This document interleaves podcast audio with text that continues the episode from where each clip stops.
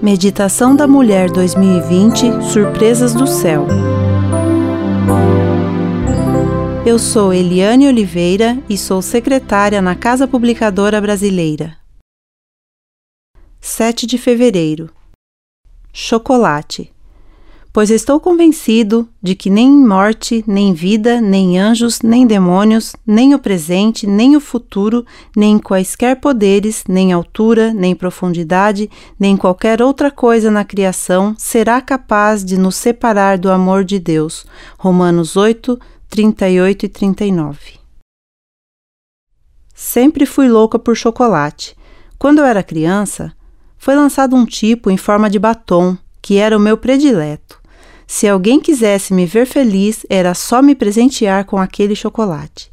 Meus pais tinham poucos recursos e, com oito bocas para alimentar, além dos agregados, raramente eles compravam essas guloseimas. As prioridades eram outras. Lembro-me de que certa vez alguém da vizinhança me deu um chocolate daqueles. Era uma tarde de primavera e eu brincava despreocupada na rua com outras crianças. Fiquei tão feliz que, em vez de devorar o chocolate naquele mesmo instante, eu o escondi na minha pequenina mão e esperei estar a uma distância segura de alguns bicões para não ter que dividi-lo com mais ninguém. Plano quase perfeito, pois um garoto lá da rua, mais forte e mais guloso do que eu, veio ao meu encalço para me arrancar o tesouro. Com o susto e não querendo perder o doce de jeito nenhum, eu o esmaguei na mão.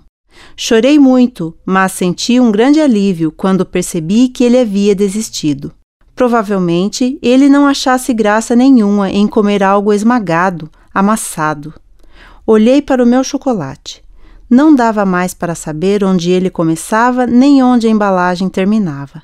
Estava quase tudo derretido, mas eu o comi mesmo assim. Ainda tinha gosto de chocolate, ainda era o meu chocolate.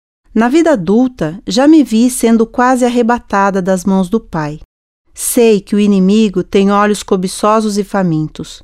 Ele não mede esforços para me arremessar para bem longe daquele que me ama. Contudo, eu quero ser aquele chocolate esmagado. Se for preciso, eu quero ser derretida nas mãos de Deus. Dessa forma, eu posso até perder o valor para o diabo e para o mundo, mas nas mãos de Deus eu ainda serei chocolate.